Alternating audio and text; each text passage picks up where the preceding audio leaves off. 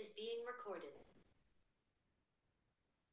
Hallo und herzlich willkommen zu einer neuen Ausgabe des äh, Zukunftskompetenzen Podcasts. Mein Name ist Jutta Kallis Schweiger und ich bin ganz aus dem Häuschen. Ich habe nämlich heute eine waschechte Radiomoderatorin zu Gast und ähm, begrüße ganz herzlich mit Trommelwirbel Diane Hilscher. Wie schön, dass du da bist. Herzlich willkommen. Hallo, wie schön, dass ich hier sein darf. Ich habe ja eben schon mal Jutta gesagt, ganz ge kurz bevor sie die Aufnahme gestartet hat, wie cool ich es finde, auch mal interviewt zu werden. Deswegen freue ich mich sehr auch.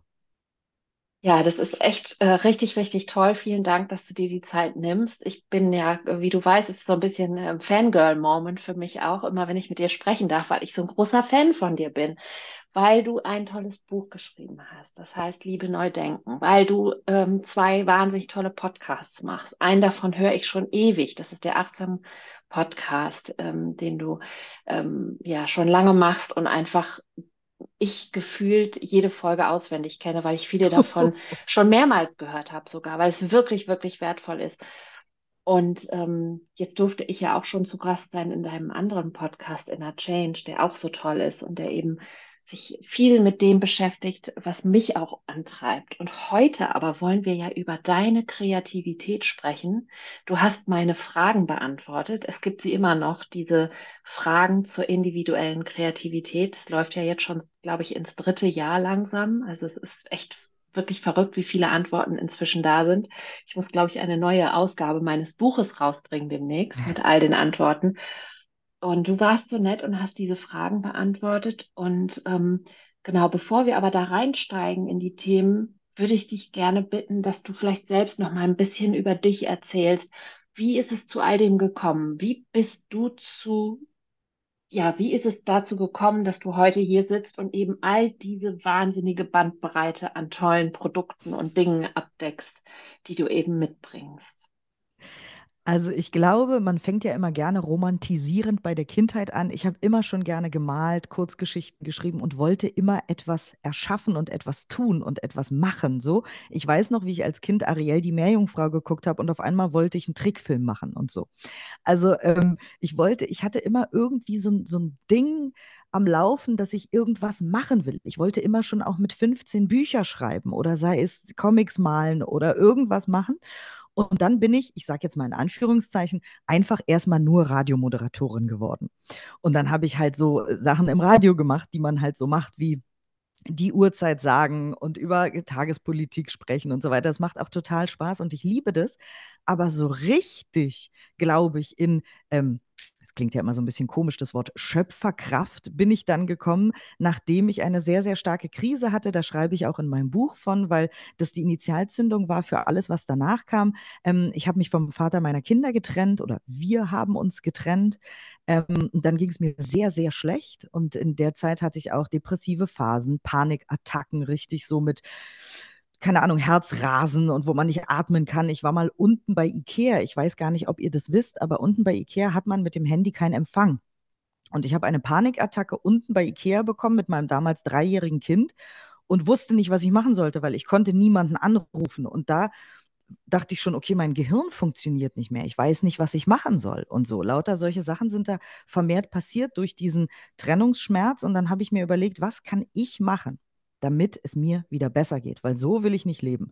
Ich war auch einmal am Hauptbahnhof in Berlin und mein Zug kam an einem anderen Gleis an und ich war völlig, mein Gehirn hat nicht funktioniert. Ich wusste nicht, wie ich zu dem anderen Gleis komme, wie ich rausfinde, wo das ist und welche Nummer das hat. Es war wirklich wie so ein Error, so ein Default im Gehirn, ähm, wenn man den Rechner nochmal neu starten muss. Und ich dachte, wie kann ich mich neu starten oder ähm, also erstmal in einen Bereich finden, wo ich einfach funktioniere, wo ich weiß, wie das Gleis heißt und wie ich weiß, wie ich da hinkomme und wie ich weiß, wie ich bei Ikea wieder hochkomme.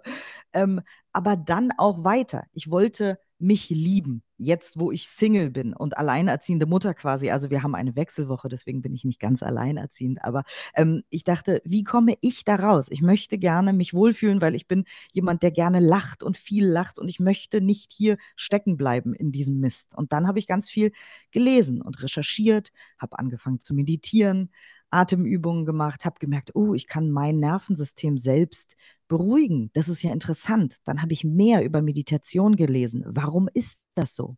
Dann habe ich mich da eingelesen. Was ist eine Metameditation? Liebende Güte. Was, wie kann ich mir auf diese Art und Weise zum Beispiel Liebe geben? Und ähm, habe zum Beispiel auch, ich habe immer schon Sport gemacht, aber habe bewusster Sport gemacht, habe neue Sportarten ausprobiert und habe eben auf diese Art und Weise mir ganz viel Liebe gegeben und gemerkt, wow, das funktioniert. und dann habe ich alle Themen, also sei es Neurologie, Psychologie, Glaubenssätze, all diese Themen so spannend gefunden, dass ich wirklich seit fast sieben Jahren sind es jetzt, quasi wie besessen bin von diesen Themen. Achtsamkeit eben. Dann kam der Achtsam-Podcast zu mir. Also meine Chefs im Deutschlandfunk haben gesagt, möchtest du nicht den Achtsam-Podcast äh, moderieren? Und ich habe gesagt, oh Gott, ja. Das ist das, womit ich mich sowieso von morgens bis abends beschäftige. Und das beruflich zu machen, ist ja natürlich das größte Geschenk. Und dann vor drei Jahren kam eben der Achtsam-Podcast hinzu. Dann kam mein Buch raus. Ähm, an dem ich schon lange geschrieben hatte, weil ich hatte vorher einen Podcast bei Audible gemacht namens Kopf über Herz, wo ich auch mit Wissenschaftlern und Wissenschaftlerinnen spreche über all diese Themen, also wirklich von Neurologie zu auch Philosophie. Und weil das ja alles so viel abdeckt, wer wir sind, was unser Bewusstsein beinhaltet und wo es sitzt und lauter so spannende Fragen ähm, und wie man eben Selbstliebe praktizieren kann. Und das ist dann alles in das Buch geflossen und so weiter. Und so entwickelt sich das seit Jahren immer weiter und ich habe tatsächlich, glaube ich, in diesen letzten sieben Jahren einen Roman gelesen, weil ich einfach besessen nach meinen Sachbüchern bin und das total spannend finde. Das kenne ich total gut, Diane. Vielen Dank, dass du uns da mal so ein bisschen reingeholt hast, wie alles gekommen ist. Ich muss ja sagen, ähm, ich finde, man hört dir an, wie du strahlst. Ich sehe dich ja jetzt gerade auch, aber die Hörerinnen und Hörer können dich ja nicht sehen. Und ich finde, man hört, wie du strahlst. Und ich finde, das hört man in jedem deiner Podcasts. Man hört, wie du strahlst und man hört, wie sehr du selbst diese Themen liebst. Und wie das macht, macht so viel aus. Ich habe eine Frage zum Thema Sport, weil du das gerade angesprochen hast und überhaupt auch zu all diesen Praktiken, die du ähm, ausprobiert hast, um dich selber sozusagen wieder äh, wohlzufühlen und das, äh, dafür zu sorgen, dass es dir besser geht. Gab es, also wo, weil du gesagt hast, du hast dann bewusster Sport gemacht, was heißt das? Hast du dann besser hingefühlt, wie du dich fühlst? Oder was war der Unterschied? Ich habe zum Beispiel, um mal das plakativste und einfachste Beispiel zu nennen, auf einmal angefangen, Fitnessboxen zu machen. Und das war auf einer unterbewussten Ebene genau das, was ich brauchte, weil nach so einer Trennung ist man auch sauer. Aber ich bin eine von den Frauen, die nicht sauer sein kann. Ich bin eine von den Frauen, die immer sagt, ach, ist nicht so schlimm, kein Problem, kriegen wir alles hin, easy peasy lemon squeezy. Ich, ich habe ein sehr großes Problem damit, sauer zu sein was vielleicht auch an meiner Kindheit liegt, weil meine Mutter sehr viel sauer war. Und ich wollte nicht so sein wie sie, ich wollte mich davon abgrenzen. Also habe ich quasi diesen Wutanteil in mir, keine Ahnung, begraben, abgespalten, weggelegt, der liegt irgendwo. Und ich kann selbst, nach, wenn, wenn mir Unrecht getan wird, kann ich oft nicht sauer sein. Und dieses Kickboxen oder dieses Fitnessboxen, wo man wirklich, das ist das Anstrengendste übrigens, was ich je in meinem Leben gemacht habe. Mir ist wirklich der Schweiß von oben bis in die Füße gelaufen. Es war so anstrengend. Das waren 60 Minuten wirklich nonstop Boxen, ähm, Springen und so weiter. Es war so anstrengend, dass manche Leute auch abgebrochen haben irgendwann und danach zitterte einem alles, weil das so anstrengend war. Aber das war zum Beispiel für mich eine gute Art, die Wut rauszulassen weil ich konnte nicht geistig und intellektuell damit umgehen, dass ich nicht wütend sein kann. Ich brauchte meinen Körper dafür, der gegen einen Sandsack schlägt äh, und, und wirklich eine Stunde lang sich so verausgabt dabei, ähm, dass, ich, dass ich zitternd nach Hause laufe. Das war zum Beispiel etwas, das hat mir sehr geholfen und auf die Idee wäre ich vorher, glaube ich, nie gekommen. Mhm. Ja, das kann ich total nachvollziehen. Und ich glaube, ähm, da fühlen sich auch viele Menschen angesprochen. Und es ist ja tatsächlich auch so, dass diese Blockaden, die wir so innerlich spüren, bei dir ist es vielleicht in Momenten, wo du eigentlich laut wütend werden solltest, schluckst du dann. Ja. Und so speichert unser Körper ja diese Energien ab. Und das macht ja etwas mit uns. Und du hast ja so ein bisschen beschrieben auch, und ich kenne das auch von mir selbst. Es gibt dann Situationen, da funktioniert das Gehirn dann nicht mehr. wenn man in Panik gerät oder wenn, ähm, ja, wenn eben schlimme Dinge passieren, die so viel Raum einnehmen im Körper und im Gehirn, dass dann einfach nichts mehr funktioniert. Und das dann wie so, ja, man ist dann wie unter Eis. Man, man kommt aus sich selbst nicht mehr raus. Und ähm, das alles macht ja auch was mit unserer Kreativität. Das macht ja am Ende des Tages was mit unserer Entscheidungskraft, mit unserer Schöpferkraft, wie du schon gesagt hast. Es macht ja mit allem was. Wie war das für dich? Hast du, wenn du so durch dein, durch deine Geschichte und durch dein Leben gehst, gab es Phasen, in denen du dich richtig, richtig wohlgefühlt hast? Und hat das Zusammenhänge mit dem, was du dann schaffen oder erschaffen konntest? Und gab es Phasen, in denen du eben nicht das Gefühl hattest, dass du in deine Kraft kommst und hatte das Auswirkungen dann auch auf deine Leistungen? Ja, also ich würde sagen, ich bin jetzt, glaube ich, so sehr in meiner Kraft wie noch nie durch all das und durch diese Begeisterung. Und wie gesagt, jedes Buch, was ich lese, da bin ich wieder so, wow, ist das aufregend. Und das passt alles zu dem, was ich mache. Und dieses ganze Wissen, was auf der Welt da ist, wir können das alles zusammenbringen und so weiter. Also ich bin jetzt wirklich gerade, ähm, ich habe so viele Ideen und habe ähm, weniger begrenzende Gedanken als früher. Und ich glaube tatsächlich, was aber auch okay ist, am wenigsten Schöpferkraft hatte ich jeweils nach der Geburt meiner Kinder. Ich mache ihnen keinen Vorwurf, aber ich war, also mein erstes Kind war ein Schreikind es war so anstrengend. Ich war so erschöpft. Ich wurde die ganze Zeit angeschrien, ähm, weil er ist, glaube ich, auch sehr sensibel und er war schon ein sensibles Baby und hat deswegen, glaube ich, auch viel Weltschmerz rausgeweint. Und äh, ja, jeweils, ähm, wo ich kleine, zwei kleine Wesen auf die Welt gebracht habe, habe ich gar nichts weiter gemacht, außer irgendwie äh, stillen und aufpassen, dass sie nicht ständig so viel schreien. Was aber, wie gesagt, völlig okay ist. Ich bin ja jetzt mittlerweile auch, wo ich mich mit all diesen Themen beschäftige, viel gelassener geworden.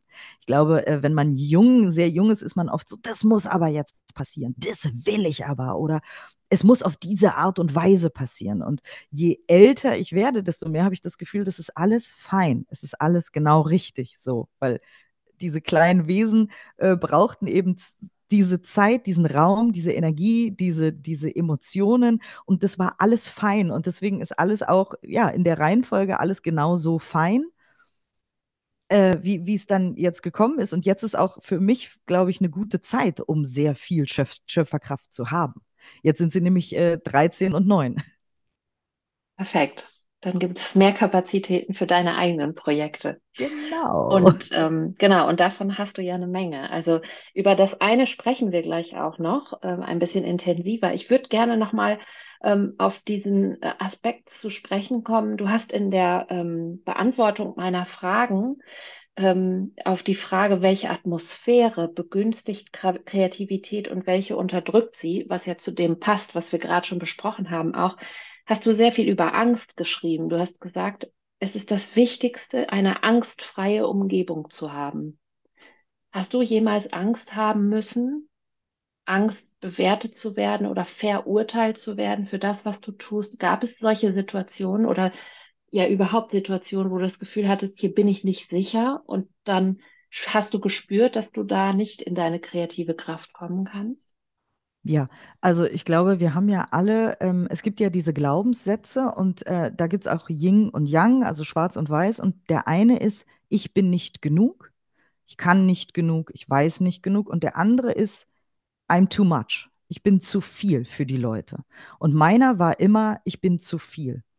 Ich rede zu viel, ich rede zu laut, also als Kind, ne? Sofort schon im Kindergarten, Diane, du redest zu viel, du redest zu laut. Du machst, du willst zu viel, du machst zu viel. Du bist einfach too much für die Leute.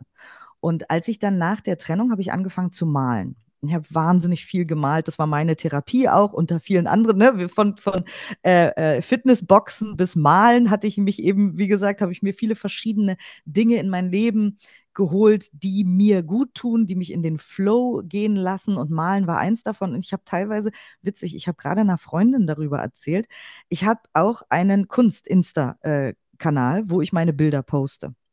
Und immer, wenn es mir besonders schlecht ging, habe ich besonders viel gemalt.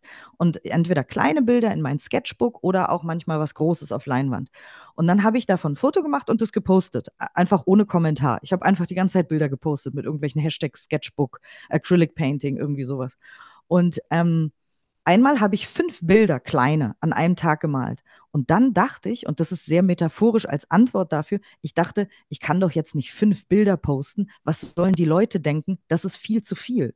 Und das ist so lustig eigentlich, weil ich kann auch 100 Bilder am Tag posten. Es ist doch wurscht, egal. Wer sagt denn, Diane, fünf Bilder an einem Tag posten bei Instagram? Das ist jetzt aber peinlich. Was sollen die Leute denken? Das ist zu viel. Aber dieses zu viel ist so sehr in meinem System, dass ich denke, ich, ich werde dafür bewertet, dass ich zu viel mache. Und tatsächlich hat mir mal auch eine Kollegin gesagt damals, jetzt malt sie auch noch und hat so mit den Augen gerollt. Und es ging natürlich total in Resonanz mit mir, weil das ist ja das, was ich sowieso in mir schon denke. Ich mache zu viel. So. Also warum macht sie Radio und malt? Das ist ja voll too much. Was soll denn das so?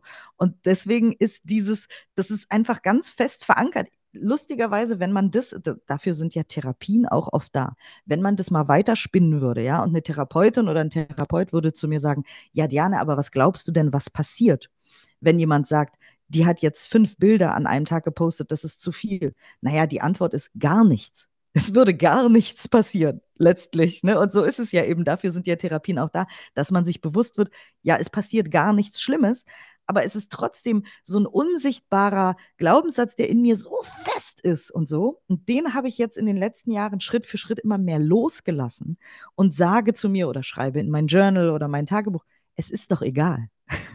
Weil warum habe ich denn schon seit Kindheitstagen diesen starken Drang, etwas zu schreiben, etwas zu malen, etwas zu erdenken? Warum soll der denn da sein, wenn es falsch wäre? Das ergibt ja gar keinen Sinn. Absolut. Und es ist ja, ähm, also all diese Kanäle, die du gerade genannt hast, das ist das Schreiben, das Malen, egal, das Sprechen im Podcast, all das ist ja Kommunikation. Du hast etwas mitzuteilen. Warum sollst du das für dich behalten? Genau, weil dann die anderen, das ist ja auch immer ganz Mhm. eine starke Angst, weil dann die anderen irgendwas denken. Was ja, ne, wir haben ja alle schon oft diese ganzen Zitate-Kacheln, sei es im Netz bei Pinterest oder auf, bei, keine Ahnung, am Kühlschrank gesehen. Es ist egal, was die anderen denken, mach, was du willst. Oder die stehen auch beim Tee auf diesem kleinen Papierding immer drauf. Eigentlich wissen wir das. Aber trotzdem ist es eine, natürlich eine Angst, da schreibe ich auch in meinem Buch Liebe Neu Denken äh, drüber, abgelehnt zu werden von der Gruppe. Eine, eine komische Gruppe, zu der wir gehören wollen, nämlich andere Menschen. Und wenn andere Menschen irgendwas Schlechtes über uns denken, dann könnten sie uns aus der Gruppe verstoßen. Und das war früher für unsere Vor, Vor, Vor, Vor, Vorfahren lebensgefährlich, weil wir alleine in der Wildnis nicht überleben können. Das heißt, wir müssen alles tun, um zu einer Gruppe zu gehören. Und wenn wir uns so verhalten, wie die Gruppe das nicht möchte, dann ist es gefährlich. Und deswegen sagt unser Gehirn, Vorsicht, passe dich lieber an, sei so wie alle und so wie alle das wollen. Und deswegen quält uns das so oft, dass wir Angst haben, ausgestoßen zu werden aus einer Gruppe, die im Zweifel gar nicht da ist. Also, weil die Kollegin, die mit den Augen gerollt hat, ist gar nicht meine Gruppe. Die ist ja nicht meine Freundin oder so. Und trotzdem funktioniert es. Absolut. Und da kommen wir gleich zu dem nächsten Aspekt von Angst, über den ich sprechen möchte, nämlich das sich blamieren. Und diese, und das begegnet mir in meiner Arbeit wirklich, wirklich häufig, die wahnsinnige Angst zu scheitern.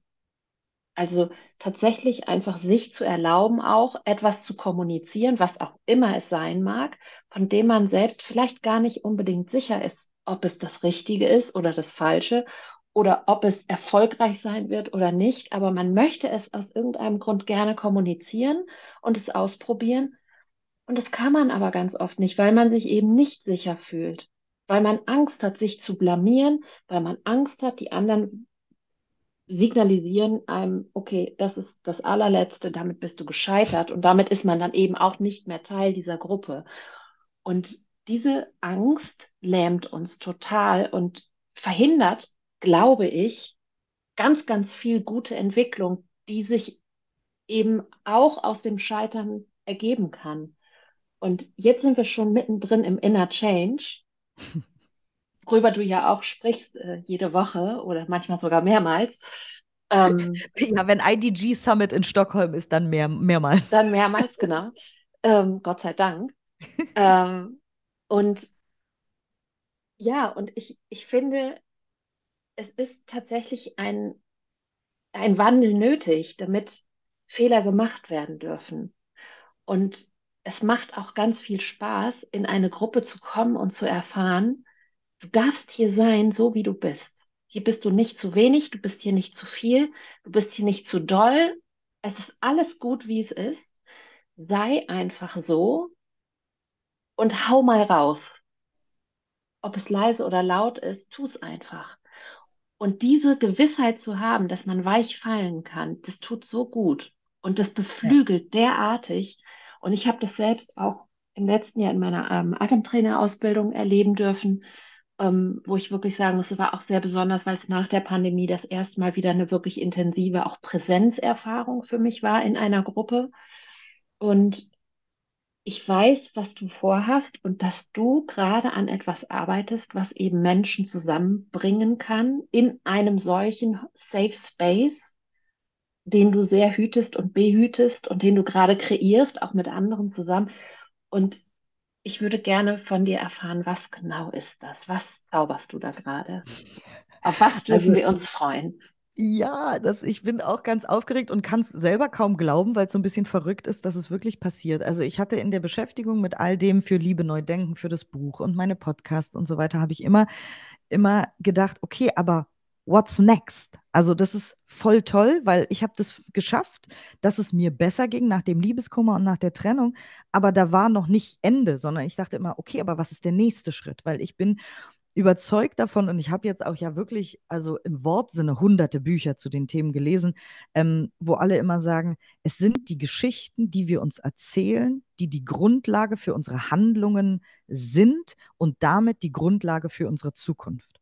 Und wenn wir uns zum Beispiel, und da kommen wir zu den, zu den ähm, äh, ja, Gedanken, die wir haben, die uns beschränken, mit denen wir uns selbst Angst machen und so weiter. Damit habe ich mich beschäftigt oder beschäftige ich mich in den Podcasts und in all den Dingen, die bereits da sind an meinen Produkten, dass wir unsere Gedanken und unsere Gefühle selbst in bestimmte Bahnen ordnen können. Ich glaube, Mihai Csikszentmihalyi, der positive Psychologe, hat das mal so schön gesagt, wir können unser Bewusstsein ordnen. Weil manche sagen dann, nee, nee, ich will mein Bewusstsein nicht kontrollieren. Kontrollieren ist ein schlechtes Wort, finde ich, aber wir können es ordnen, so wie wenn wir abends unsere Küche sauber machen, nachdem wir gekocht haben. Ähm, und das können wir auch mit unseren Gefühlen machen und mit unseren Gedanken. Und dann können wir andere Geschichten uns erzählen, weil wir Menschen, wir wollen zusammenkommen und uns Geschichten erzählen. Das haben wir immer schon gemacht am Feuer. Und im Moment habe ich das Gefühl, wenn ich Medien konsumiere, erzählen wir uns viele Geschichten von Verboten, iss kein Fleisch, flieg nicht in den Urlaub, mache dies nicht, du musst das lassen, du darfst nichts mehr kaufen und so weiter. Und dann kommt die aus der Psychologie bekannte Reaktanz. Menschen sagen, ich will jetzt aber ganz viel Fleisch essen, auf der Autobahn 250 km/h fahren und ich will Plastikmüll in den Wald werfen, nur weil du mir nichts verbieten kannst. Ich lasse mir von niemandem etwas vorschreiben. Und damit machen wir alles noch schlimmer. Also die Art, wie gerade auch Gesellschaften miteinander reden, überall auf der Welt, USA, Brasilien, Ungarn, Deutschland, überall ist immer, du musst das, nein, du musst das. Aber wir können alle unsere Kommunikation neu aufstellen und uns Geschichten von Visionen, Ideen, Lösungen erzählen. Es wird natürlich auch schon sehr viel gemacht. Ich will jetzt hier nicht so unfair sein und sagen, das wird gar nicht gemacht. Aber mein Traum ist es seit zwei Jahren, eine Plattform äh, zu bauen, wo diese Geschichten erzählt werden. Also wo man einerseits lernen kann, sein Bewusstsein zu ordnen in Online-Kursen und gleichzeitig aber auch, ähm, ja, ich bin Journalistin, ich mache seit, äh, seit 20 Jahren Medien, auch Geschichten bekommt von Menschen, die tolle Ideen haben, die transformativ arbeiten, die meinetwegen irgendwas erfunden haben. Oder da lernt man, da soll man was lernen über ein gesundes Gehirn. Was kann ich selber machen, damit ich auch im Alter ähm, noch ein gesundes, fittes Gehirn habe? Oder ähm, was bedeutet eigentlich Präsenz oder Atmen? Oder warum ist es so wichtig? Ähm, genau, also wie kann ich auf der einen Seite mein, mein Geist ordnen und mein Bewusstsein und wie können wir dann auf der anderen Seite gemeinsam ins Handeln kommen und uns Geschichten über eine neue, großartige Zukunft erzählen? Weil im Moment erzählen wir uns sehr viel schlechte Sachen. Ich habe beim IDG Summit in Stockholm die Zahl gehört, 56 Prozent der Jugendlichen glauben nicht an eine gute Zukunft. Und ich finde, ich, die jetzt 44 Jahre alt ist, finde, wir haben das verkackt. Wir Erwachsenen. Wenn 56 Prozent der Jugendlichen Angst haben vor der Zukunft und keine Hoffnung sehen in der Zukunft, dann haben wir was falsch gemacht. Wir Medienschaffende, also ich, ich selber und so. Und wir alle, die wir jeden Tag Bilder produzieren im Fernsehen, die wir Geschichten produzieren im Radio, in Podcasts oder auf Plakaten oder auch in Filmen oder auch in Serien.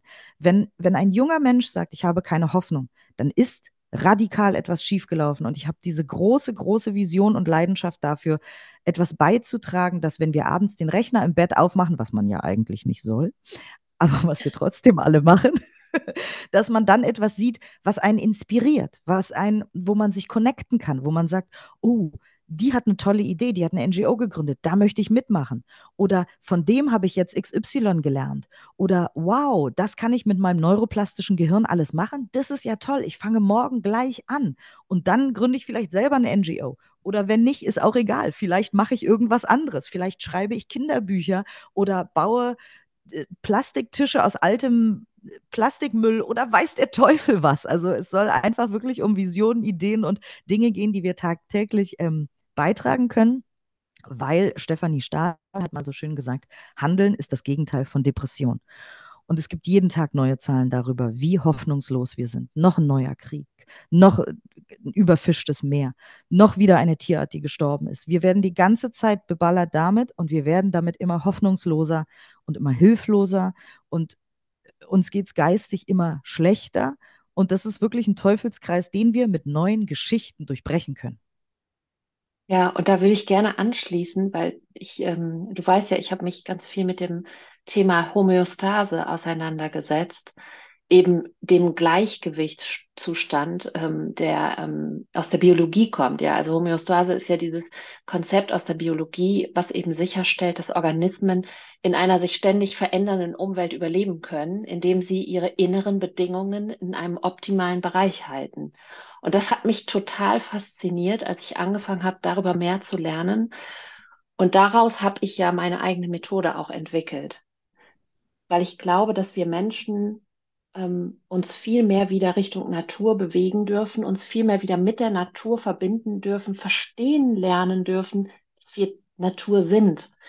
Ja. Und dass wir eben genau das dürfen, diesen optimalen Bereich für uns erforschen und eben all diese Palette von Methoden, die du aufgezählt hast, probieren dürfen, um zu schauen, ist das was mit dem Malen für mich? Was tut mir das gut?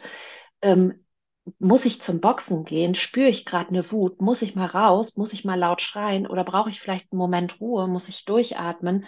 Was sind das für Dinge? Und das ist natürlich jetzt sehr platt aufgelistet. Das geht natürlich viel, viel tiefer. Aber mir ging es, als ich das entwickelt habe, um eine einzige Sache, die mich angetrieben hat, seit ich 15 oder 14, 15 bin.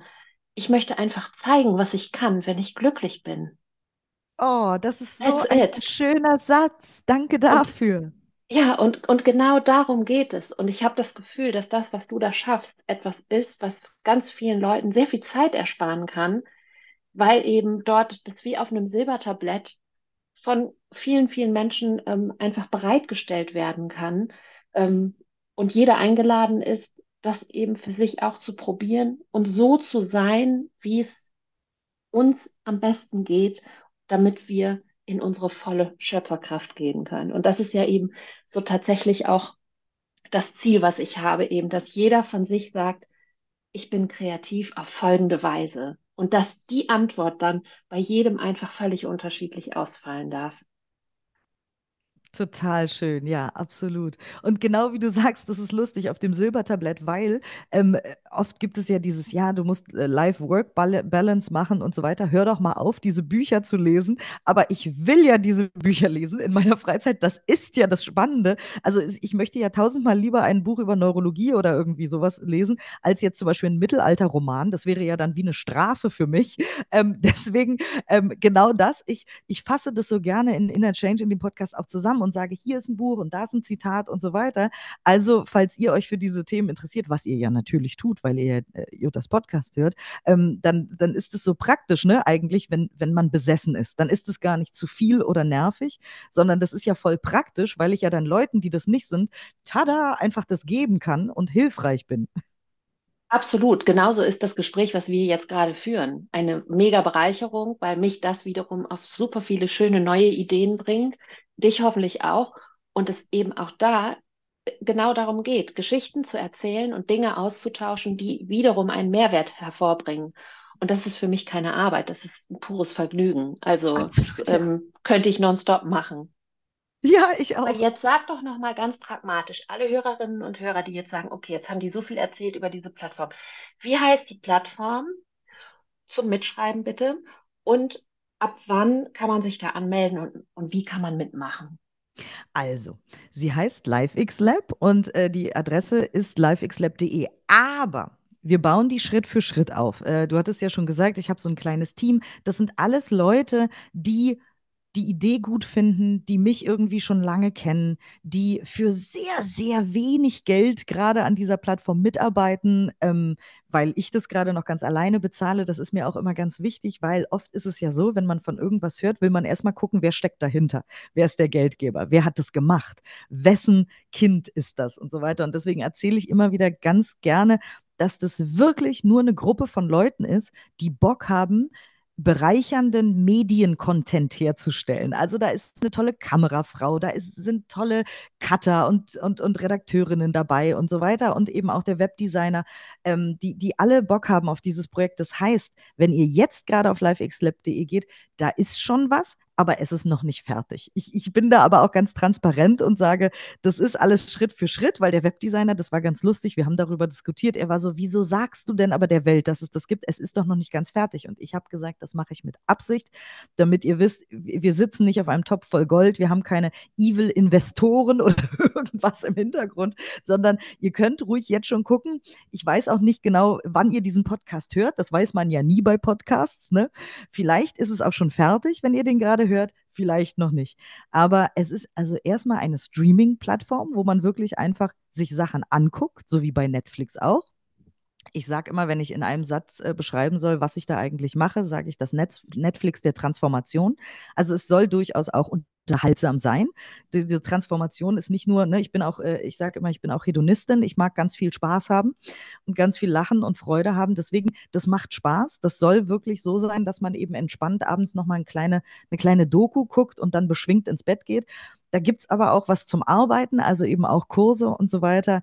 Ähm, ja, Geht einfach drauf, je nachdem, wann ihr den Podcast hört, ist es vielleicht schon fertig, vielleicht nicht, aber wir arbeiten auf jeden Fall dran. livexlab.de. Im ersten Schritt ist es nur eine Streaming-Plattform und im nächsten Entwicklungsschritt, also ich bewerbe mich auch für Fördergelder und so weiter und hoffe dann irgendwann doch wirklich auf einem Topf voll Gold zu sitzen. Im nächsten Schritt wird es dann eine Community, dann werden wir noch mehr freischalten und mehr programmieren auf der Seite, dass man sich wirklich dann auf der Seite direkt so ein bisschen wie bei Facebook vernetzen kann. Bis dahin aber in der ersten Entwicklungsstufe kann man quasi, da sind dann immer die Homepages der Coaches und so weiter da. Und dann kann man sich gegenseitig erstmal nur Mails schreiben, aber später dann in der zweiten Entwicklungsphase kann man dort auch zum Beispiel diskutieren oder sich austauschen auf der Seite selber. Richtig, richtig toll. Ich wünsche mir dann eine Buchclubrunde. Oh ja, das ist auch sehr schön. Ja, das ist super. Wir organisieren ja so schon immer Buchclubs gerade. Also ich bin auch gerade schon wieder dabei, einen zu organisieren, diesmal einen virtuellen. Neulich hatten wir einen hier in Präsenz und ich finde, wenn man liest, was auch andere gern lesen, also wenn man sich über das Lesen findet und Ja. dann eben sich, und wenn es nur ein einziges Mal ist, trifft, um darüber zu sprechen, wie man dieses Buch empfunden hat und was es mitgebracht hat für einen selbst und dann erfährt, was es für die anderen mitgebracht hat, die vielleicht ja aus einer völlig anderen Perspektive kommen und auch mit ganz anderen Herausforderungen dieses Buch angefangen haben zu lesen, finde ich das Ja, sensationell, diesen Austausch zu haben, weil man trifft sich zu einem Buch, aber irgendwie hat man das Gefühl, man reißt die ganze Welt auf am Ende des Tages, Und wie ein Buch auch in Resonanz geht, genau wie du sagst, zu verschiedenen Leuten in verschiedenen Phasen in ihrem Leben. Der eine hat vielleicht Tränen in den Augen bei Kapitel 3 und der nächste ist bei Kapitel 6 explodiert irgendwie. Das finde ich, das absolut, finde ich so faszinierend. Ich habe dieses Feedback auch auf mein Buch Liebe neu denken. Ich kriege verschiedene Feedbacks ne, von meinetwegen Menschen per E-Mail oder per Instagram und so. Und ich bin immer wieder erstaunt, was die Menschen, wo sie sagen, diese Stelle hat mich zu Tränen gerührt oder diese Stelle hat mir so viel Mut gegeben. Und ich bin immer so, ah, interessant, weil es gibt kein Muster. Es gibt nicht Absolut eine nicht. Stelle. Es sind, es Genau. sind völlig verschiedene Stellen. Das finde ich so cool. Genau. Und das Schöne ist ja auch, dass genau diese eine Stelle, die dich dann zu Tränen gerührt hat, ganz mit Sicherheit eine bedeutungsvolle Geschichte im Hintergrund hat, die du uns dann erzählen kannst. Genau, ja, Und toll. das sind die Geschichten, die so wichtig sind, die wir uns erzählen sollten. Ja, unbedingt. Das machen wir. Ich erzähle gerade übrigens jedem weiter deine Geschichte aus einer der Inner Change Folgen mit den Blumenkästen, weil mich das so erschüttert hat. Ich erzähle ganz kurz die Zusammenfassung. Da gab es Menschen in deiner Straße, die dann gesagt hat, aber wieso macht ihr das denn? Das wird doch eh kaputt gemacht. Genau, wir haben so eine immer dagegen Baumscheibe bepflanzt. Genau, Genau, erzähl meine Kinder und ich haben, haben eine Baumscheibe bepflanzt. Also dieses, das nennt man Baumscheibe, was viele gar nicht wissen. Also das, sage ich mal, die Erde um einen Baum in einer Stadt. Ne, das nennt man Baumscheibe. Und da kann man ja, damit die Hunde da nicht so viel hinmachen, zum Beispiel irgendwie Blumen hinpflanzen. Und das wollten wir machen.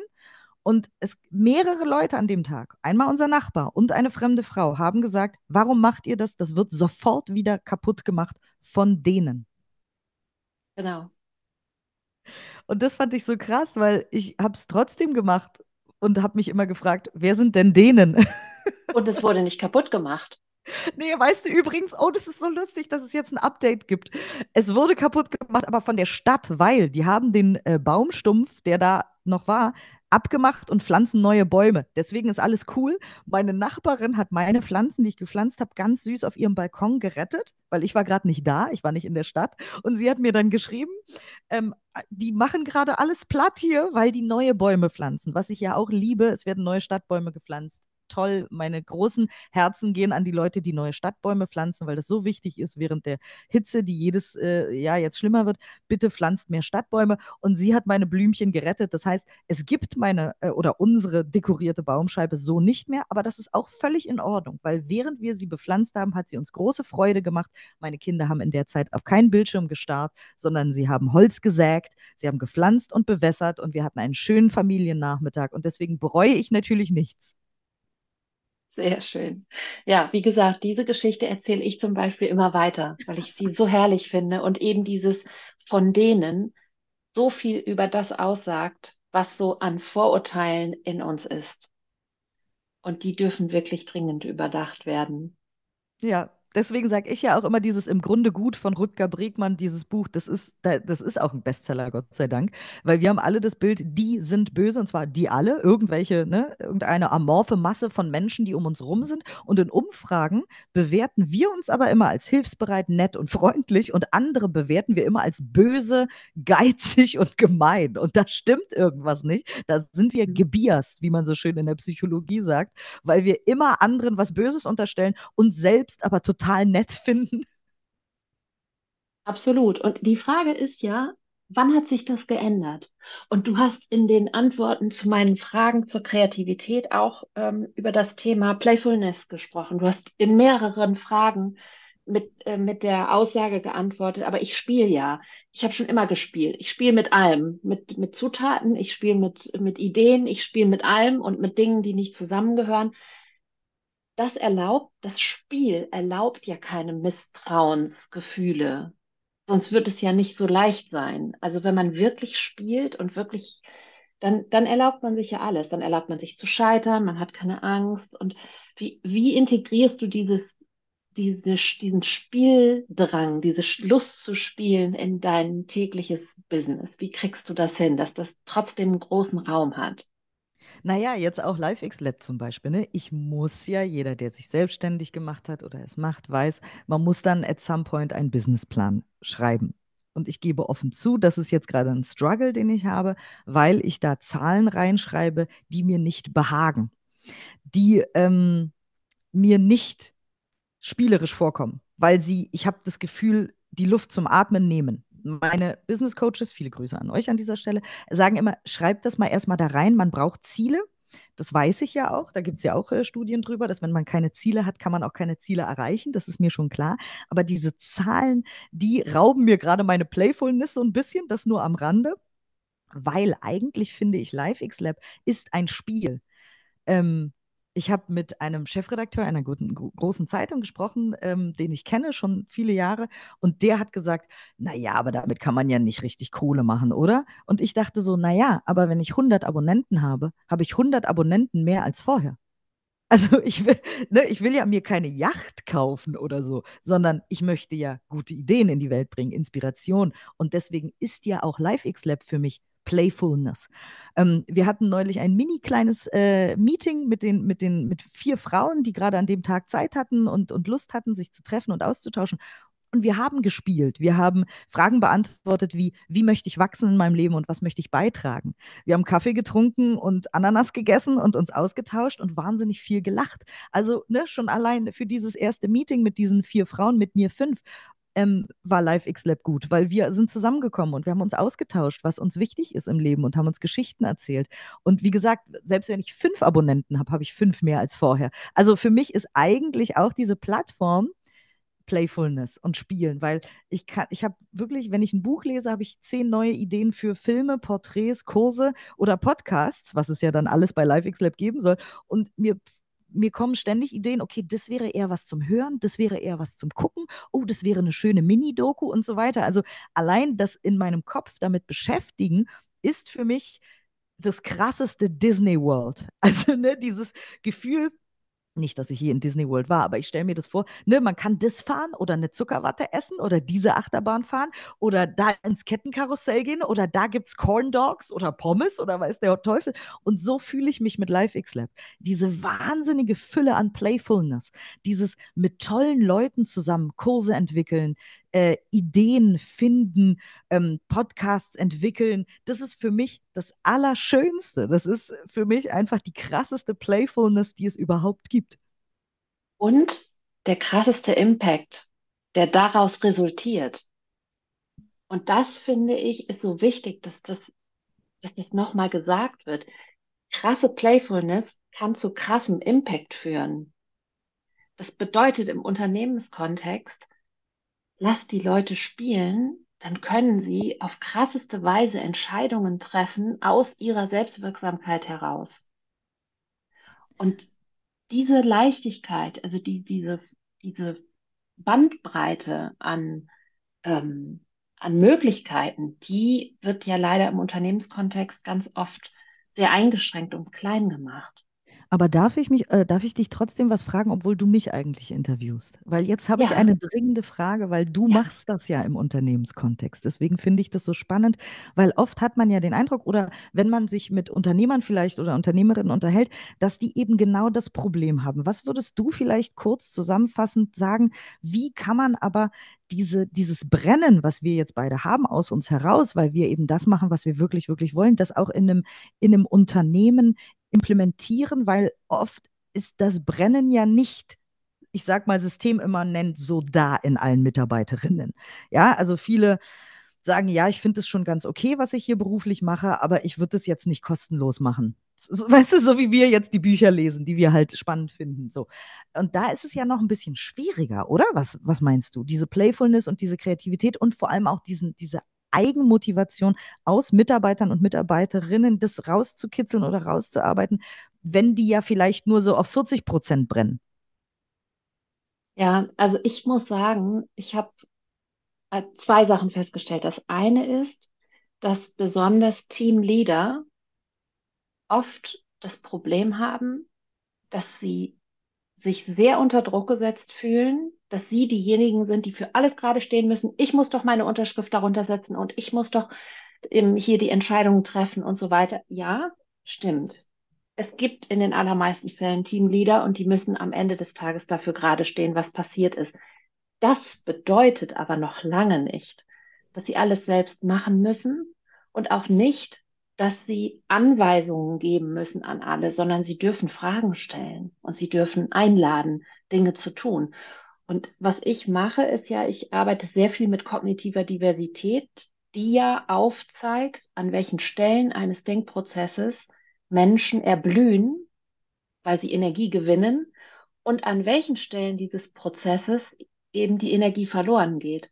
Und wenn ich jetzt Führungskraft bin und ich habe vielleicht im Bereich der Ideengebung einen großen Energieverlust, Es macht mir einfach keinen Spaß. Dafür bin ich jemand, der sehr analytisch denkt. Ich kann unglaublich gut präzise Anweisungen ähm, äh, erarbeiten, die sich um die Ursache einer Herausforderung drehen.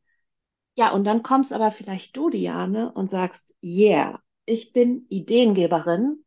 Ich habe gar keinen Bock auf Detailsuche und Ursachenforschung, aber meine, mein Teamleader, die kann das ja gut. Und ich gebe dir einfach dann meine Ausarbeitung und sage, Diane, ich brauche echt richtig, richtig viele Ideen dafür. Und du machst dann das. Und Und, danach kommst du vielleicht zu mir zurück und ich gebe das Ganze in meinen analytischen Filter und schaffe Klarheit darüber, was davon lohnt sich denn jetzt weiterzuentwickeln und vielleicht in den sogenannten Prototypen ähm, ähm, ähm, zu bringen. Und dann kommt vielleicht noch ein ganz anderer Kollege und sagt, seid ihr ready, Girls? Habt ihr es endlich mal so weit, dass ich in die Umsetzung gehen kann? Und so ist dann neben den Fachkompetenzen, die natürlich jeder Einzelne haben muss in einem Team, das Thema Vorlieben, Wohlbefinden und Erblühen, damit eben in Playfulness gehen, auch gemeinsam miteinander, das schafft im Grunde so ein bisschen die Hierarchien ab.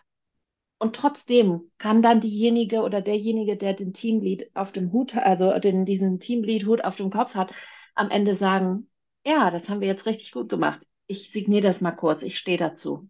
So. Und und was ist, wenn man zum Beispiel geht. in einem Team ist und dann kommt raus, okay, wir müssen alle Akquise machen und keiner blüht auf bei Akquise. Ich denke mir das jetzt gerade aus extra, weil ich wirklich von dir lernen will, weil ich das total spannend finde. Weil einerseits, ich finde es immer leichter mit Playfulness zu arbeiten, wenn man eben zum Beispiel, so wie ich, ich mache jetzt das, was ich mache. So, ich habe gestartet als Freelancer alleine. Aber wenn man jetzt in so einem großen Team ist, was ich ja auch bald we sein werde oder jetzt gerade aufbaue oder so, deswegen finde ich das so spannend gerade, ganz kurz noch, wenn man jetzt feststellt, in dem Team, was wir sind, brennt keiner für Akquise. Eigentlich finden das alle doof. Dann müssen wir uns schon noch jemanden suchen, der dafür brennt, oder? Möglicherweise oder ihr müsst es vielleicht einfach auch selber machen, genauso wie mit den Finanzen auch, ja. Also ich kenne diese Themen auch, auch bei mir selbst. Aber auch da ist es so, liebe doch den Prozess. Und die Akquise ist ja auch nicht, hier, das ist da- dann die Akquise-Idee, weil das jemand gesagt hat, der dafür brennt, sondern geht durch diese Schritte, sagt euch doch, was genau wollen wir akquirieren? Was für Ideen haben wir dazu? Geht doch einfach mal durch die Decke und überlegt euch, was für verrückte Akquise-Ideen könnt ihr denn generieren, die es vielleicht noch nie gab. Die Mhm. verrücktesten Sachen. Und da glaube ich, ist ja auch deine große Stärke. Ja, du machst gleich einen ganzen Disney-Park auf mit Popcorn und allem. Denk das mal in Akquise. Und dann gibt es vielleicht die eine oder andere in deinem Team, die auch sagt, okay, Diane, jetzt reicht's. Jetzt haben wir 150 äh, ver- verschiedene Popcorn-Varianten hier. Jetzt müssen wir mal die drei besten raussuchen. Und die entwickeln wir gemeinsam weiter und bringen sie in die Umsetzung. Das ist dann vielleicht auch all in total nicht unsere absolute Lieblingsaufgabe. Aber gemeinsam macht es so viel mehr Spaß, als wenn sich dann da einer alleine durchquält und so mit Hängen und Würgen irgendwann irgendwie mal keine Ahnung was, ein E-Mail schreibt, was dann so akquisemäßig rausgeht, Ja, so. Also ganz schlecht gesagt jetzt. ja, Aber verstehst ja, du, was ich meine? Es ist tatsächlich das Bewusstsein über sich selbst, über die eigenen Kompetenzen, aber vor allen Dingen auch Vorlieben und dann das Prozessbewusstsein. Was gehört dazu, um Akquise zu machen? Welche Schritte brauche ich, um eine gute Akquise umzusetzen? Und das einfach gemeinsam zu durchleben, macht einfach sehr viel mehr Spaß als allein. Da habe ich jetzt auch noch ein Beratungsgespräch bekommen. Geil. Danke dafür. Siehst du, zack, Jutta gehört zum LiveX-Lab-Team. Genau, ja, sehr gerne, weißt du ja. Hiermit, damit gerade, mit dem Hiermit Beratungsgespräch. ganz genau. Hiermit offiziell. Bevor wir dieses Gespräch irgendwann auch beenden müssen, Schade. habe ich, ja, aber das wird bestimmt nicht das letzte gewesen sein, habe ich tatsächlich eine Frage an dich noch bezüglich des Inner Development Goals Framework. Mhm. Und zwar würde ich gerne von dir persönlich zwei Sachen wissen. Das eine, inwiefern ähm, nutzt du wirklich das Framework für dich als Mensch, um deinen eigenen Inner Change voranzubringen und auch um deine eigene Kreativität noch auf ein anderes Level zu bringen? Und das andere ist, inwieweit nutzt du das Framework in deiner täglichen Arbeit? Zum Beispiel jetzt bei LiveXLab. Also die erste äh, Antwort wäre, ich hatte eher in den letzten sechs, sieben Jahren, ähm, äh, ich benutze immer so gerne Bilder, weil ich ein relativ visueller Mensch bin. Ich hatte quasi, ähm, alle Menschen, die Kinder haben, werden es kennen, ein unaufgeräumtes Kinderzimmer, ja, um das Bild mal zu, aufzubauen. Auf dem Boden alles voller Spielzeug, aka alles, was ich lerne, weiß und in meinem Kopf aufbaue. Also das eine Spielzeug ist Neurologie gewesen, das andere war positive Psychologie, also Flow meinetwegen, Flourishing, all diese Sachen, die ich gelesen habe. Das nächste war irgendwie Glaubenssätze, das nächste war Meditation, Metakognition, das nächste war Nervensystem beruhigen und so weiter. Ja, also der Boden liegt quasi metaphorisch voll mit Spielzeug. Ich freue mich voll, spiele mit allen Spielsachen und bin total begeistert. Und das IDG Framework, das Framework der Inner Development Goals, sind die Spielzeugkisten. Als ich das Framework entdeckt habe, dachte ich, hä, wieso hat jemand aufgeschrieben, was bei mir unordentlich auf dem Boden liegt? Das ist ja alles, das ist ja total ordentlich und es ist in, in, in die Dimensions, in Dimensionen geordnet und da sind dann nochmal Sachen drunter. Hä, die, die, die IDGs-Frameworks, die helfen mir, mein Kinderzimmer aufzuräumen. also die sind für mich wirklich diese Schubladen. Ne? Da habe ich einmal Being und da kann ich dann meine Sachen reinmachen, die ich gelernt habe in den letzten Jahren. Dann ist da Collaborating und Connecting und so weiter. Und ich habe endlich ein bisschen Ruhe und Ordnung in mein verrücktes, unordentliches Kinderzimmer bekommen durch das IDG-Framework. Weil wenn ich jetzt zum Beispiel ein Buch lese, von irgendeinem Psychologen oder irgendeiner Therapeutin oder so, dann weiß ich sofort, in welche Schublade das gehört. Ich sage dann, ah, Optimism, Acting, okay, hier muss das rein oder was auch immer, ja, nur so als Beispiel. Das heißt, für mich hat es sehr viel Entspannung reingebracht, weil ich war immer so, okay, hier liegt so viel rum. Das ist zwar alles cool, aber das ist ein bisschen viel. so und ich kann so nicht, es ist alles sehr unordentlich. Und deswegen äh, war das erst mein Heureka-Moment mit dem IDG-Framework, den ich hatte, weil ich jetzt endlich, ich kann alles zuordnen. Ich kann alles in seinen Platz in meinem Kopf metaphorisch hinordnen. Und so hilft mir das Framework sehr.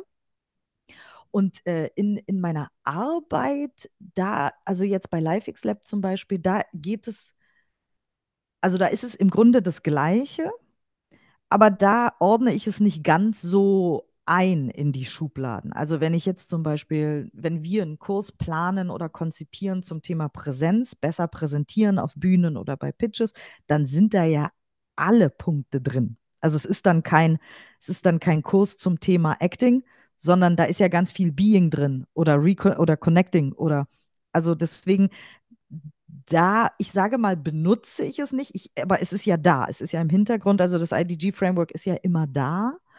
Ähm, und ich finde es aber toll, und das meine ich auch mit Playfulness, interdisziplinär zu denken, sowieso. Und zwar einmal sei es Medien machen auf der einen Seite und Aufblühen auf der anderen, das zusammenzubringen mit meinen Podcasts, meinen Büchern und jetzt eben dieser Pl äh, Plattform und auf der anderen Seite aber auch interdisziplinär innerhalb der Dimensions der Inner Development Goals, weil das gehört ja auch alles zusammen. Also man muss es, glaube ich, auch gar nicht oder man sollte es auf keinen Fall in seinen eigenen Schubladen lassen. Mir hat das geholfen im ersten Schritt, um mein Kinderzimmer aufzuräumen, aber im, im nächsten Schritt muss man das immer zusammendenken und deswegen ähm, äh, sagen wir so, wenn wir etwas konzipieren, ein, ein, ein Kurs oder ein Film oder so, sehe ich einfach die Dimensions, aber die sind unsichtbar, glaube ich, für Leute, die sich nicht damit so richtig beschäftigen. Aber sie sind immer da. Mhm. Hast du das Gefühl, es fehlt etwas? Oh. Bis jetzt hatte ich das noch nicht. Bis jetzt habe ich wirklich alles, was ich brauche, quasi im Werkzeugkasten gefunden. Bis jetzt. Vielleicht kommt das aber auch noch. Ich frage es auch deshalb, weil es ja gerade die, nee, es gibt ja jetzt gerade diese Umfrage ähm, für ja. Phase 3 und ähm, das bedeutet, und das, das liebe ich sehr an dieser äh, Inner Development Goals Community auch, dass sich eben alles weiter bewegt und weiterentwickeln ja. darf, dass es eben nicht in Stein gemeißelt ist. Also es gibt dieses Framework, ja, und ich bin total bei dir. Mir hilft es auch, alles aufzuräumen und Klarheit zu schaffen und so. Für mich ähm, hat es auch vor allen Dingen sehr geholfen, diese Herangehensweise an individuelle Kreativität nochmal mit einer anderen Logik aufzuladen. Ich habe meine Mhm. eigene gehabt, aber als ich das Framework zum ersten Mal gesehen habe, habe ich gedacht, oh mein Gott, das ist ein Gänsehautmoment. Das ist es. Damit bin ich nicht mehr die Einzige, die daran glaubt, dass es so sehr wichtig ist, dass wir bei uns sind, bevor wir überhaupt irgendwie in Verbindung mit anderen gehen können oder in Zusammenarbeit oder in Co-Kreation oder wie auch immer und schon gar nicht ins Handeln. Das kommt zuletzt. Also für mich hat das Framework auch eine gute Reihenfolge. Da, absolut. ähm, da ist es ja auch so, dass viele Leute das anders sehen und, ähm, und sagen, es kommt alles gleichzeitig. Oder also zu diesem Mhm. Thema habe ich schon äh, auch tolle Diskussionen gehabt die auch mega wertvoll sind, weil auch das wieder zeigt, wie unterschiedlich unsere Perspektiven sind. Ähm, gefehlt hat mir auch tatsächlich noch nichts, aber ich bin sehr gespannt jetzt, wo eben nicht, ähm, also nicht mehr nur der Fokus sehr auch auf der westlichen Welt ist, sondern wo noch viel, viel mehr Kulturen auch involviert werden, Gott sei Dank, was vielleicht noch hinzukommen mag Mhm. oder ob es vielleicht Verschiebungen gibt und wie sich alles weiterentwickelt. Da bin ich ähm, sehr gespannt darauf. Vor allen Absolut. Dingen in Bezug in auf die Sprache. Kreativität. Ja, absolut, auch in der Also, wir Sprache. haben ja so, so eine sehr westliche Denkweise, wir haben sehr westliche Wörter, wir haben also, ne, ich könnte mir vorstellen, dass manche Indigenous People das Wort Kreativität nie benutzt haben, aber äh, d- tausendfach kreativ sind natürlich in allem so. Also, Ja, ne, sei absolut. Also alles, Essen, Medizin machen, Leben, den Tag gestalten, aber sie benutzen einfach das Wort Kreativität nicht. So, also deswegen finde ich diesen Input dann natürlich auch sehr wertvoll. Aber ich sehe das Dilemma der IDG-Macher und Macherinnen, die dann eben diesen Framework immer wieder anpassen und weil auf der einen Seite habe ich jetzt im Nachgang des IDG Summits in Stockholm wieder ganz oft gelesen, bei LinkedIn zum Beispiel, dass Leute sagen, ähm, wo ist denn da die Wissenschaft? Wo ich so denke, naja, überall. Also wenn man sich einzelne Sache rausnimmt, kann man ja überall Studien finden. Und das ist ja gar nicht das, genau, und das ist ja gar nicht das Ziel der IDG, die Studien irgendwem hinzuliefern. Man kann ja einfach zu Kreativität gehen, meinetwegen, oder zu Optimismus. Da gibt es ja unzählige Studien. So, und es ist ja überhaupt nicht das Ziel der Framework-Macher und Macherinnen, dir die Studien an die Hand zu geben. Und andererseits sagen viele, der Input der Indigenous People fehlt, wo ja dann auch wieder keine Studien da sind. Also was ich sagen will, ist, es ist ein, ein, eine Quadratur des Kreises, wenn man Framework-Macher und Macherin ist, weil man immer irgendwie Ärger kriegt, was auch immer man macht. Und wenn man das bedenkt, finde ich es wirklich einfach sehr, sehr gelungen. Ja, auf jeden Fall. Das, also das habe ich jetzt noch gar nicht so äh, gelesen nach dem Summit, tatsächlich, dieser, diese Frage nach den ähm, wissenschaftlichen Studien. Ich muss auch sagen, was mir besonders gut gefällt an der gesamten Arbeit der Community innerhalb der ähm, IDG ist tatsächlich, dass man kreativ werden darf aus den unterschiedlichsten Richtungen. Und ich Ja. nehme das immer als große Einladung und werde auch mutiger und mutiger, wenn ich zum Beispiel, jetzt habe ich letzte Woche hatte ich ein, ähm, ein Event beim, äh, beim Fraunhofer Institut. Das ist ein Projekt, das heißt Kunst und Geschichten aus der Zukunft. Richtig, richtig Oh, toll. Das sind schön. Zukunftsgeschichten, die entwickelt wurden und die sich mit Angst vor Technologie auseinandersetzen und wo wirklich alltägliche Zukunftsgeschichten geschrieben wurden, die beschreiben, wie eine junge Frau ein Problem löst mit neuen Technologien und so und aber trotzdem auch sich nicht unbedingt wohlfühlt und Sehnsucht hat nach der Natur. Und all das kommt in diesen Geschichten vor. Und die wurden an dem Abend vorgelesen und gleichzeitig haben Künstler eine Performance gemacht. Also bei dieser einen Geschichte, von der ich gerade geschrieben habe, saß eine junge Frau am Tisch auf der Bühne und hat mit Ton einen Computer eingepackt, hat so Ton in diesen Computer einmassiert und und hat darüber eben ähm, diese Haptik und diesen Ton und das alles, also hat darüber wieder so Kontakt zur Natur sich selbst kreiert, was natürlich eine völlig absurde Situation. Und du hörst die Geschichten, du siehst, was die Künstlerin auf der Bühne macht. Das macht etwas mit dir. Und meine Aufgabe war es, und das hätte ich mich vielleicht vor zwei Jahren auch noch so in der Form nicht getraut. Äh, meine Aufgabe war es, dort eine Verbindung herzustellen zwischen dem Publikum, den Schauspielern und Künstlern. Und ich habe eine Atemmeditation gemacht mit dieser Audience. Damit hat ja keiner gerechnet. Toll. Also die sind da hingekommen, Leute aus der Technologie, aus der Forschung, und ich habe sie gebeten, die Augen zu schließen und für einen Moment zu atmen und vielleicht auch einen Moment, ihr Nervensystem zu regulieren, um wirklich in Präsenz zu kommen und um das, was da war für den Tag, einfach sein zu lassen und sich wirklich auf das einlassen zu können. Und da hat eine Kollegin von mir, Künstlerin äh, Katja Voß, ähm, ähm, so ein kleines Intro gegeben, wie man am besten auch ähm, tatsächlich mal das Zeichnen nutzen kann als, als Kommunikationsmittel. Kennst du ja sehr gut. Und dann haben wir dazu eingeladen, auf weißen Papiertischdecken, die vor den Menschen aufgebaut waren, eben einfach ins Zeichnen zu kommen, während sie zuhören und während sie schauen, um das, Toll. was mit ihnen geschieht, auf Papier zu bringen. Und diese Brücken zu bauen, dazu laden mich die IDG jeden Tag ein, um Hm. diesen Bogen zu schlagen und zu schauen, okay, von der Präsenz in die Verbindung zu mir selbst, in die Verbindung mit dem, was gerade um mich rum passiert. Und, und ich finde, das darf so viel mehr noch mit Leben gefüllt werden auf, auf allen Ebenen. Das, ähm, und da, ich finde, dazu kann man gar nicht genug inspiriert werden. Und, und das Erlebnis, was die Menschen dann haben, das sieht man ihnen an und das feedbacken sie auch.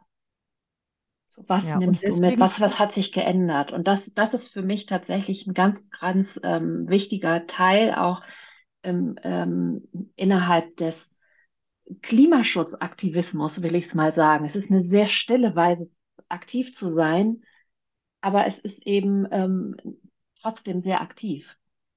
Und es ist gar nicht abgehoben oder elitär oder so. Das ist mir auch ganz wichtig noch zu sagen, auch bei Achtsamkeit, weil wir kriegen ja dann auch manchmal Feedback und sagen, ja, das muss man sich dann auch leisten können und so weiter. Und wir sagen ja auch in Achtsam immer gerne, Achtsamkeit selber kostet keinen einzigen Pfennig. Es gibt auch Folgen, die wir gemacht haben zur Kritik zur Achtsamkeit. Ja, man kann ein Meditationskissen für 300 Euro kaufen, aber man muss nicht. Und genau so ist es ja auch zum Beispiel beim Sport oder so. Und genau so ist es mit den IDGs. Ja, man kann die IDGs anwenden, wenn man ähm, CEO einer riesigen Firma ist. Man kann die IDGs aber auch als Mutter zu Hause mit den Kindern anwenden oder als Vater. Man kann die IDGs anwenden ähm, in der Kita oder im Drogeriemarkt oder man kann die IDGs da anwenden, wo man ist. Und man braucht nichts dafür. Man braucht kein Geld, man braucht kein, keine Position, keine Macht, keine gar nichts. Man kann sich das Framework angucken und sich rausnehmen, wie von einem kalten Buffet, auch was man braucht und was man möchte und was man mehr in sein Leben bringen möchte. Und dann kann man es einfach direkt jetzt sofort machen, ohne dass man irgendwas dafür sein muss oder kaufen muss. Absolut. Vielen Dank dafür. Das ist nochmal eine richtig gute Zusammenfassung. Und ich finde, das ermutigt auch, weiterzumachen und irgendwie dran zu bleiben. Ich habe eine letzte Frage an dich. Was brauchst du, um noch besser in deine Kreativität zu kommen, um deine Dinge noch besser vorantreiben zu können? Gibt es etwas, wo du sagst, Leute, damit könnt ihr mir helfen? Okay, es ist jetzt, die Antwort ist ein bisschen profan. Jetzt gerade zum jetzigen Zeitpunkt bin ich beim Geld besorgen.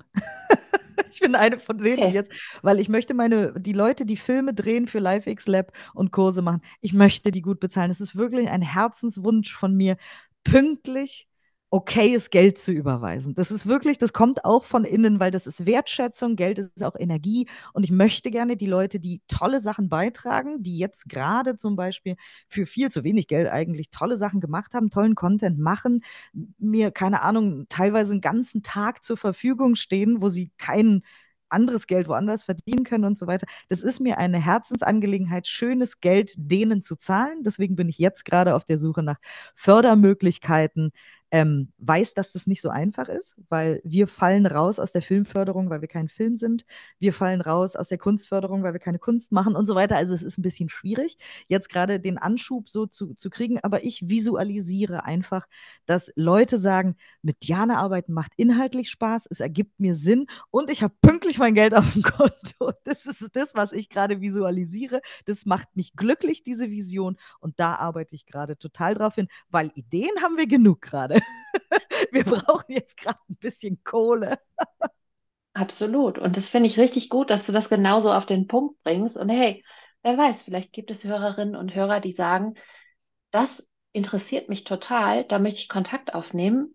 an all diejenigen, bei denen das so ist oder die überhaupt mehr wissen möchten über Diane und ihre Arbeit, finden alle relevanten Links und Kontakte in den Show Notes und Vielen können Dank. Kontakt aufnehmen, Geld überweisen, Podcasts hören und alles mögliche andere, Liebesbriefe schreiben.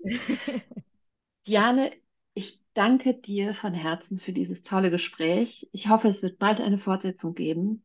Ich wünsche dir alles, alles Gute für diesen Mega-Start mit, ähm, mit deinen tollen Projekten und ähm, ja, Dankeschön.